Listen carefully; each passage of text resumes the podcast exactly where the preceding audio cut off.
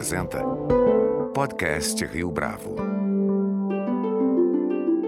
Este é o podcast Rio Bravo, eu sou o Fábio Cardoso. A questão da liberdade de expressão é o tema do nosso podcast desta semana. Essa discussão tem aparecido em várias frentes, seja na forma como entendemos esse princípio, seja a partir da iniciativa de Elon Musk em comprar o Twitter, passando ainda pelo caso Daniel Silveira, o deputado que foi condenado pelo STF e recebeu a graça do presidente Jair Bolsonaro. Com o objetivo de explorar os múltiplos caminhos dessa discussão, nós nosso convidado de hoje é Rafael Maffei, professor de Direito da Universidade de São Paulo e autor de um artigo recente sobre liberdade de expressão na internet. E é exatamente por aí que a nossa conversa começa logo a seguir. Rafael Maffei, é um prazer tê-lo aqui conosco no podcast Rio Bravo. Muito obrigado pela sua participação. Olá, eu que agradeço, é um prazer estar aqui com vocês. Rafael, uma das linhas de investigação da sua atuação acadêmica tem a ver com a liberdade de expressão da internet. Recentemente, você publicou um artigo para a revista Suprema abordando esse tema. Qual é a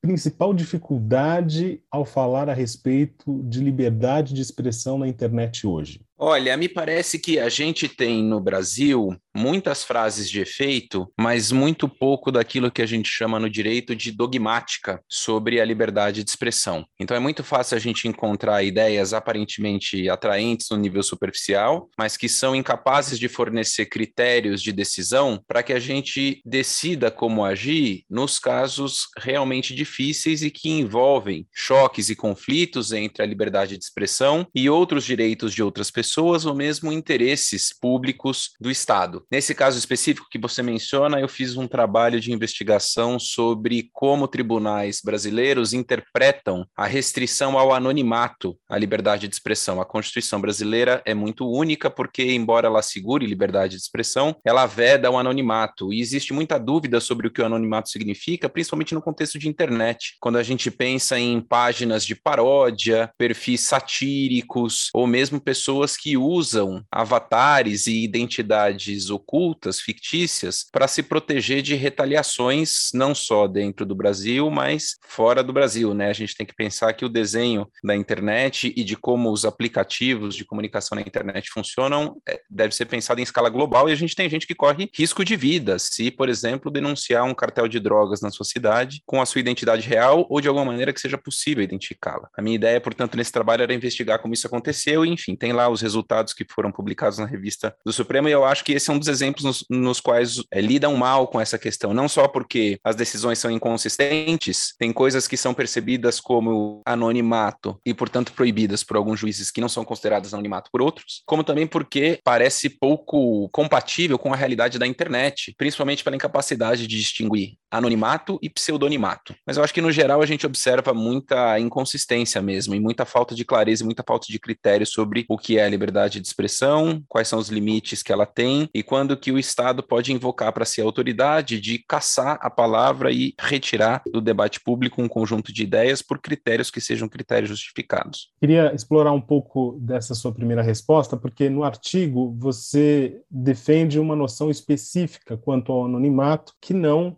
ignore o texto da Constituição. Para o nosso ouvinte que não teve a chance ainda de ler o texto, quais são os aspectos-chave dessa abordagem que você propõe?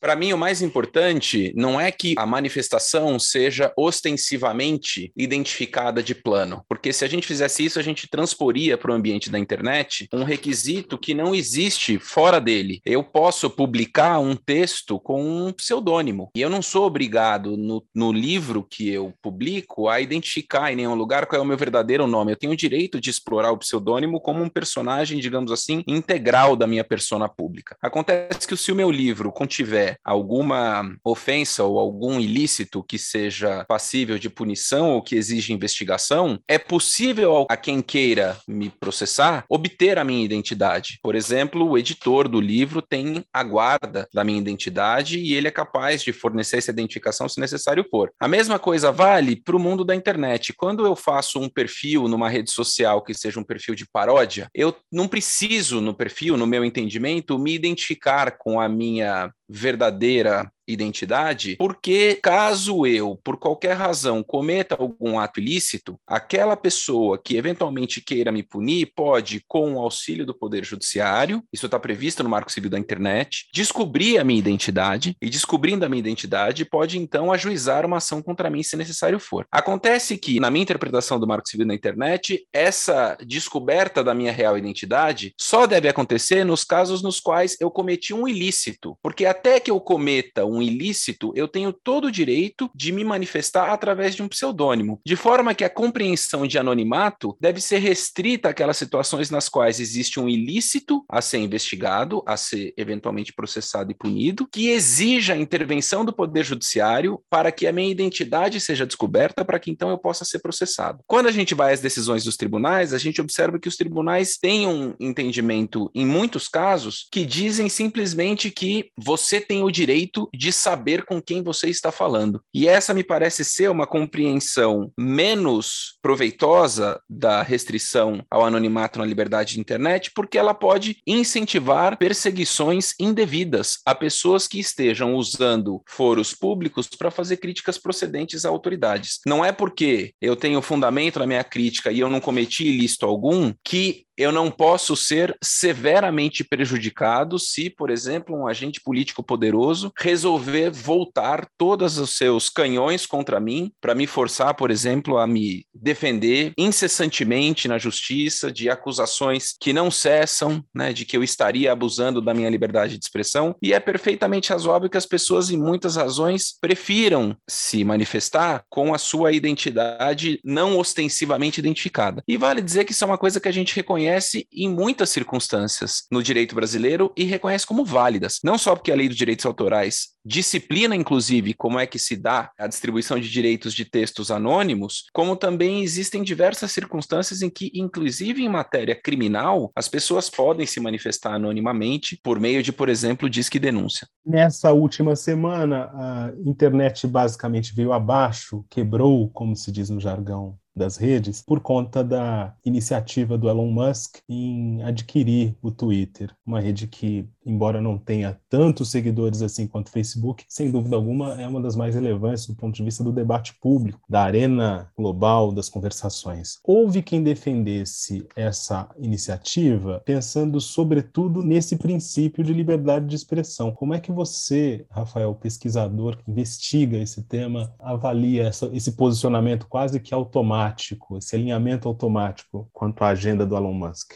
Olha, eu acho que aquilo que o eventualmente o Elon Musk tem a oferecer de melhor para o Twitter pode estar ligado a justamente essa necessidade de é, melhorar os critérios de atribuição de responsabilidade dentro da plataforma. O Twitter tem, me parece, um problema assim no que diz respeito à maneira como ele promove, como ele se configura como infraestrutura para disseminação de opinião na internet. Mas esse problema não é tanto o problema da moderação de conteúdo. Moderação de conteúdo é algo que as redes sociais começaram a fazer já há algum tempo. Evidentemente, não é no primeiro dia que você começa numa prática nova dessa que ela vai sair com a sua forma perfeita, pronta e acabada, mas já faz algum tempo que elas estão aperfeiçoando os critérios e estabelecendo parâmetros parâmetros mais ou menos claros, concordemos nós ou não, com relação ao que pode e o que não pode circular, levando em consideração não só o que são os limites da opinião lícita, mas também aspectos que são ligados ao modelo de negócio de uma rede social. Pornografia, por exemplo, não é ilícita por si só, mas eu tenho o direito de construir um negócio, uma plataforma que não queira ter pornografia como uma das suas formas de manifestação possível, porque aquilo vai atrair um certo público, vai alienar um outro público, isso vai fazer com que a minha rede vire uma coisa que eventualmente eu não queira ser e aquilo não pode não interessar para mim do ponto de vista do meu negócio. A mesma coisa vale para redes que não têm moderação de conteúdo. Existem redes que não têm moderação de conteúdo, pensando aqui, né, num cenário global, e acontece que essas redes acabam atraindo um determinado tipo de usuário e assumindo uma determinada característica que fazem com que elas fiquem pouco atraentes para um número muito grande de usuários. Então a ideia de que o Twitter vai virar uma terra sem lei, é, me parece esbarrar é, na perspectiva de que, se isso acontecer com o Twitter, ele vai correr o risco de virar uma rede de nicho muito utilizada por um público mais radical e vai acabar rumando para um tipo de plataforma que já existe, existem outras plataformas que aceitam né, essa interação muito mais desregrada, mas que talvez faça com que ela perca importância como um todo. A grande questão que me parece interessante de avaliar no caso do Twitter, na perspectiva do Musk, assumindo que ele queira que o Twitter continue sendo uma plataforma com a relevância que ele tem, é como ele vai lidar com o fenômeno da manipulação de tráfego, de alimentação falsa, de volume e de relevância de manifestações, principalmente a partir de comportamentos inautênticos, como se chama, ou usuários que são profissionais que controlam centenas de contas e ficam lá puxando determinadas arrobas e fazendo espuma em cima de determinados perfis para aumentar a importância daquilo, ou robôs, que são usuários falsos, automatizados, controlados por máquinas, que é, ficam ali replicando determinados conteúdos incessantemente, também para promover uma importância falsa, uma relevância falsa daquele conteúdo no debate. Esse é um problema real do Twitter. E existe aí um confronto entre o quanto o Twitter está disposto a brigar com esse problema, porque afinal das contas, essas contas falsas continuam sendo contabilizadas como usuários e os cliques falsos continuam sendo contabilizados como cliques, e portanto isso gera importância para a plataforma, e o quanto o Twitter quer ou vai querer querer cumprir a promessa do Musk de que os usuários da rede serão todos usuários autenticados, portanto, eu vou saber com quem eu estou falando, eu vou ter a possibilidade de atribuição de responsabilidade, e essa perda de, eventualmente, moderação vai ser compensada pela possibilidade que todo mundo vai ter de perseguir, né, no sentido jurídico, de ir atrás de quem quer que seja o seu ofensor e promover a sua responsabilização, coisa que hoje é muito difícil de se fazer numa rede que tem um grande número de usuários que são falsos, que são controlados, nós não sabemos por quem, e que poluem o debate com informações, com opiniões que eh, não expressam genuinamente aquilo que é o que está acontecendo entre os usuários da rede, e sim o que determinadas pessoas que controlam um grande número de perfis querem promover e querem incentivar e querem visibilizar. Rafael, numa outra frente dessa discussão a respeito de liberdade de expressão, a gente tem o caso Daniel Silveira, que é como ficou conhecido o embrólio do STF com o deputado federal do PTB do Rio. Ganhou contornos de debate acerca da liberdade de expressão. Por que, que isso aconteceu especificamente? Olha, isso aconteceu, acho que por algumas razões. Primeiro, existe mesmo uma dimensão de liberdade de expressão envolvida, embora eu acho que, do ponto de vista jurídico, a questão mais relevante diz menos respeito à liberdade de expressão do Daniel Silveira como cidadão e mais ao espaço de imunidade que ele tem enquanto parlamentar, que é uma, um debate bem mais específico do que o debate da liberdade de expressão em geral. Não existe muita dúvida de que existem coisas que são excluídas do espaço da liberdade de expressão. Por exemplo, a ameaça é uma delas. Crime de ameaça existe em qualquer lugar, inclusive em países que são países que adotam uma versão bem mais libertária da, da liberdade de expressão. A questão é saber se a imunidade que o parlamentar tem por suas palavras e seus votos inclui aquele tipo de manifestação e inclui aquele tipo de conteúdo. Agora, por que razão isso tomou a proporção que tomou? Eu acho que a resposta não é simplesmente pelo interesse jurídico, especulativo, acadêmico que isso tem. Para mim, a questão tomou importância importância que tomou, porque o Daniel Silveira e principalmente o presidente Bolsonaro souberam identificar que utilizar este pretexto para provocar um conflito com o Supremo seria algo politicamente vantajoso para eles. Vamos lembrar que no universo dos bolsonaristas que foram punidos pelo Supremo, Daniel Silveira é só um. A gente tem um ex-deputado federal, que é o Roberto Jefferson, a gente tem a Sara Winter, a gente tem o Oswaldo Eustáquio, a gente tem o Zé Trovão, a gente tem o Alan Santos. Todas essas pessoas foram muito severamente repreendidas pelo Supremo, algumas presas, outras né, em prisão domiciliar, diversas com restrições de comportamento em redes sociais, proibição de frequentar lugares, encontrar pessoas e assim por diante. E, inclusive, o Daniel Silveira, no primeiro momento, também foi relativamente abandonado pelo presidente Bolsonaro, que não sequer mobilizou a sua base no Congresso para que ele pudesse ser protegido na votação em que se deliberou sobre a prisão dele, né? na primeira vez que aconteceu lá no começo desse ano mesmo. Só agora, esse tema, de repente, voltou à pauta, incentivado em grande parte pelo presidente Bolsonaro. E por quê? Porque eu acho que o Bolsonaro identificou com aquela habilidade que eu me permito chamar de uma habilidade assim, democraticamente maligna dele, que esse alvo específico do Supremo Tribunal Federal, que é o Daniel Silveira, colocaria justamente o tema da imunidade parlamentar no centro do debate. E o tema da imunidade parlamentar é um aspecto da discussão no qual o Congresso tem mais chance de ficar contra o Supremo do que de ficar a favor. Não só porque o Congresso tradicionalmente zela pelo seu espaço de prerrogativa, pelo seu espaço de autonomia constitucional e pelos terrenos em que os seus membros são protegidos, mas principalmente porque existe uma memória recente no Congresso de um período em que o Supremo se permitiu jogar no limite da constitucionalidade e da legalidade em diversas frentes e atingiu de maneira muito problemática do ponto de vista constitucional determinados atores parlamentares. O Supremo não faz muito tempo prendeu um senador fingindo que o senador estava em estado de flagrância quando o senador não estava. O Supremo afastou um presidente da Câmara dos Deputados por uma medida cautelar penal. Um ministro do Supremo, numa decisão monocrática, tentou afastar o presidente do Senado. Evidentemente, o Supremo estava jogando muito duro com o Congresso, estava talvez assim, jogando até sujo, indo além daquilo que a Constituição permitiria que ele fizesse nesses episódios específicos. Só que a Lava Jato deixava o Congresso numa situação difícil de reagir. Esse período passou, o Congresso recuperou a possibilidade de reagir e talvez o Daniel Silveira não fosse nem o parlamentar pelo qual o Congresso como um todo sonhasse ter de exercer, ter de reafirmar esse seu espaço de autonomia. Mas foi o que veio, foi o que as circunstâncias apresentaram. E nesse caso específico ficou muito evidente que, por mais que Lira e Pacheco eventualmente tenham restrições ao Daniel Silveira e preferissem até não ter que lidar com os pepinos que ele causa para o Congresso, está muito claro que no que o Supremo depender do Congresso para interferir nesse espaço que ele julgam ser um espaço de prerrogativa de um parlamentar, não contem com o apoio do Congresso e você vai ficar isolado, Supremo Tribunal Federal, ainda que para isso a gente tenha que tolerar essa belicosidade institucionalmente danosa do Bolsonaro. Eu acho que o Bolsonaro foi habilidoso num sentido bem técnico do termo, né? Não querendo dizer que essa habilidade seja uma habilidade positiva, porque afinal ele está usando isso para agredir uma instituição, mas ele soube identificar um ponto no qual o tribunal teria mais dificuldade de se defender jogando duro contra o executivo, porque nesse ponto específico ele não teria o apoio do Congresso, como de fato não teve. Ontem, anteontem, houve uma reunião do Pacheco com o Fux, no qual falou-se, por exemplo, de apoio às urnas eletrônicas, mas prerrogativa parlamentar e possibilidade de parlamentar ser punido pelo que diz, ainda que o que ele diga seja uma ameaça, isso não entrou na conversa. Me parece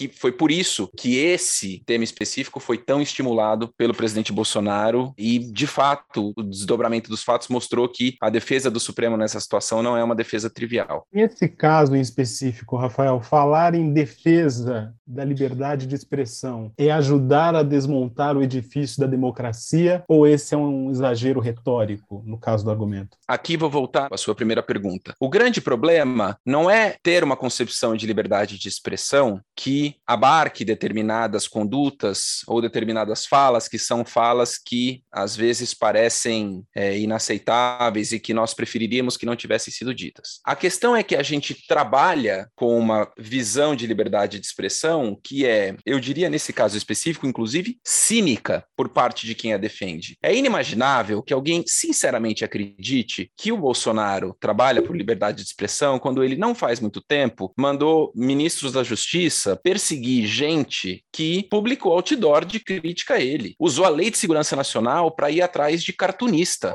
essa pessoa não tem nenhum apreço pela liberdade de expressão. Né? As ações de cultura, por exemplo, dentro do Poder Executivo, né, dentro da Secretaria de Cultura, são inequivocamente voltadas dentro do governo Bolsonaro à restrição de um determinado tipo de orientação e divisão de mundo. Isso não é segredo para ninguém. Existe uma perseguição quase orgulhosa ao que eles identificam como sendo projetos culturais de esquerda, festivais musicais de esquerda, o tempo todo. Isso foi noticiado, isso aconteceu, e eu diria mais, não foi sequer negado pelo governo. Então não existe aí um compromisso genuíno com a liberdade de expressão. O que existe é um uso episódico de um aspecto da liberdade de expressão quando ele serve para promover conflito, porque inclusive a doutrina integral da liberdade de expressão defendida, por exemplo, nos Estados Unidos, que é da onde se tira a ideia de que, olha, né, nós devemos tolerar mesmo essas falas mais duras e mais é, impregnadas de algum ódio, condena outras coisas que o governo de maneira alguma está disposto a condenar. Não posso ter agente público promovendo religião em espaço público e a partir de cargo, cargo público. A minha liberdade de expressão, num contexto mais libertário, me dá toda a liberdade de utilizar toda a técnica de protesto que eu possa imaginar para fazer com que o meu ponto prevaleça. Existe um debate muito aberto nos Estados Unidos sobre se protesto político precisa ser pacífico ou pode ser violento se a comunicação através da violência for uma comunicação mais efetiva. Será que tem alguém disposto a defender no Brasil esses libertários, bolsonaristas da liberdade de expressão. Tem alguém disposto a defender que o protesto pode ser um protesto que inclua desobediência à lei, que inclua, é, eventualmente, aspectos de certas quantidades de violência? Evidentemente que não. Estão dispostos a renunciar completamente à possibilidade que um agente público possa utilizar o seu cargo e a sua plataforma para fazer qualquer tipo de proselitismo religioso? Alguém da bancada religiosa que apoia o Bolsonaro endossaria isso? Então, eu acho que para conseguir conseguir ter é, uma disputa genuína sobre limites entre uma concepção mais liberal de liberdade de expressão e uma concepção mais protetiva de certos aspectos da vida comunitária em detrimento da liberdade de expressão, precisaria, em primeiro lugar, ter uma doutrina consistente e liberal da liberdade de expressão defendida seriamente por quem se diz defensor dela entre os agentes públicos. E a gente não tem. O que a gente tem é um aproveitamento cínico e oportunista dessa doutrina naquilo que interessa para produzir conflito. Uma última pergunta, Rafael. No ano passado foi lançado um livro seu, Como Remover um Presidente, publicado pela editora Zahar. Nos últimos meses, muito tem se debatido a respeito da atualização da lei do impeachment. Uma comissão foi criada, inclusive, e está prevista uma reunião nesta sexta-feira, dia 6 de maio. Na sua avaliação, é necessário que haja essa atualização da lei do impeachment? Olha, tem coisas que eu acho que merecem sim uma atualização,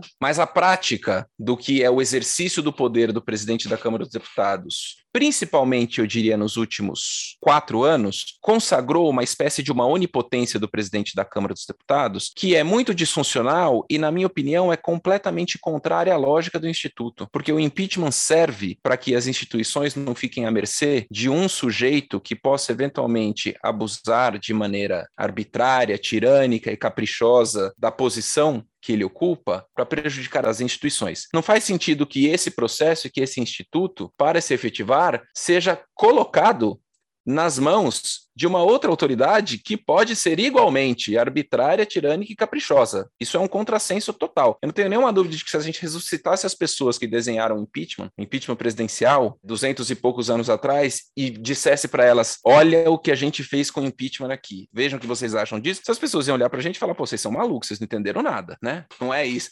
Isso não tem como funcionar, vocês estão trocando um problema por um outro problema relativamente parecido. Eu acho que esse é um aspecto que precisa ser disciplinado, embora a lei dissesse muito claramente que, uma vez recebida a denúncia, ela será despachada para uma comissão. E a prática da Câmara, antes disso, tem até aprendido a lidar com o fato de que a denúncia precisa ser despachada, mas a gente não vai ter um impeachment toda vez que alguém apresenta uma petição ao presidente da Câmara dos Deputados. Existe para isso um poder que o presidente da Câmara tem de indeferir de plano a denúncia. O que ele não pode fazer é ignorar a denúncia, porque ignorando a denúncia, sequer o direito de recurso contra a decisão que a indefere é possível. Dito isso, a comissão me parece que tem que tomar muito cuidado para não jogar fora a criança com a água do banho. Porque, embora a lei seja uma lei de 1949, quando a gente viu o Rodrigo Pacheco abrindo os trabalhos da comissão, ele falou: esta lei é uma lei que já está desatualizada, é uma lei de 1949. Isso é uma meia-verdade, não só porque a lei passou por atualizações legislativas, mas também porque a prática de dois impeachments recentes e as decisões de dois importantes julgamentos do Supremo Tribunal Federal nesses dois impeachments recentes, do Collor e da Dilma, além de outros julgamentos que aconteceram um pouco assim fora do dos holofotes, porque não foram em casos que tiveram andamento, hoje fazem com que a gente tenha um regulamento muito claro do impeachment. As pessoas que estudam impeachment não têm a menor dúvida de é, qual é o passo a passo do processo, como é que se exerce a defesa, quando que se exerce a defesa, o que, que pode fazer, quem pode participar do julgamento, quem não pode. Isso tudo está muito claro para nós. Como é que faz né,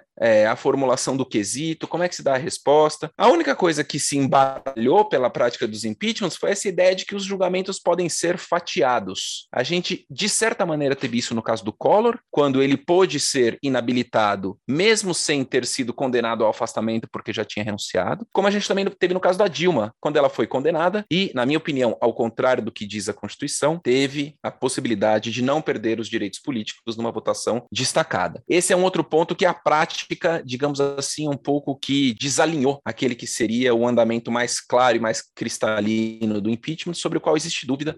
Talvez valha a pena a comissão se debruçar sobre isso. Mas acho muito importante que eles reconheçam o avanço que foi feito pelo regramento que foi desenhado pelo Supremo, no rito do Collor em 92, que no rito da Dilma foi seguido, e pelos dois julgamentos importantes do caso Collor e do caso Dilma no Supremo Tribunal Federal, além, é claro, da própria atuação da Câmara e do Senado nos dois casos que dão muita clareza sobre o impeachment. E se a gente trocar isso por uma regulamentação completamente nova, a pretexto de dar mais segurança, a gente vai trazer mais dúvida para o próximo caso de impeachment quando ele vier a acontecer. Rafael Maffei, muito obrigado pela sua participação, pela sua entrevista aqui ao podcast Rio Bravo. Eu que agradeço, é um grande prazer conversar com você. Este foi mais um podcast Rio Bravo. Você pode comentar essa entrevista no nosso perfil do Twitter, arroba podcast Rio Bravo ou no Facebook da Rio Bravo. A nossa lista completa de entrevistas está disponível no Apple Podcasts, no Deezer, no Google Podcasts, no SoundCloud e no Spotify. E no aplicativo O Guia Financeiro, além dos nossos podcasts, você encontra muito mais conteúdo sobre o mundo da economia em diversos formatos.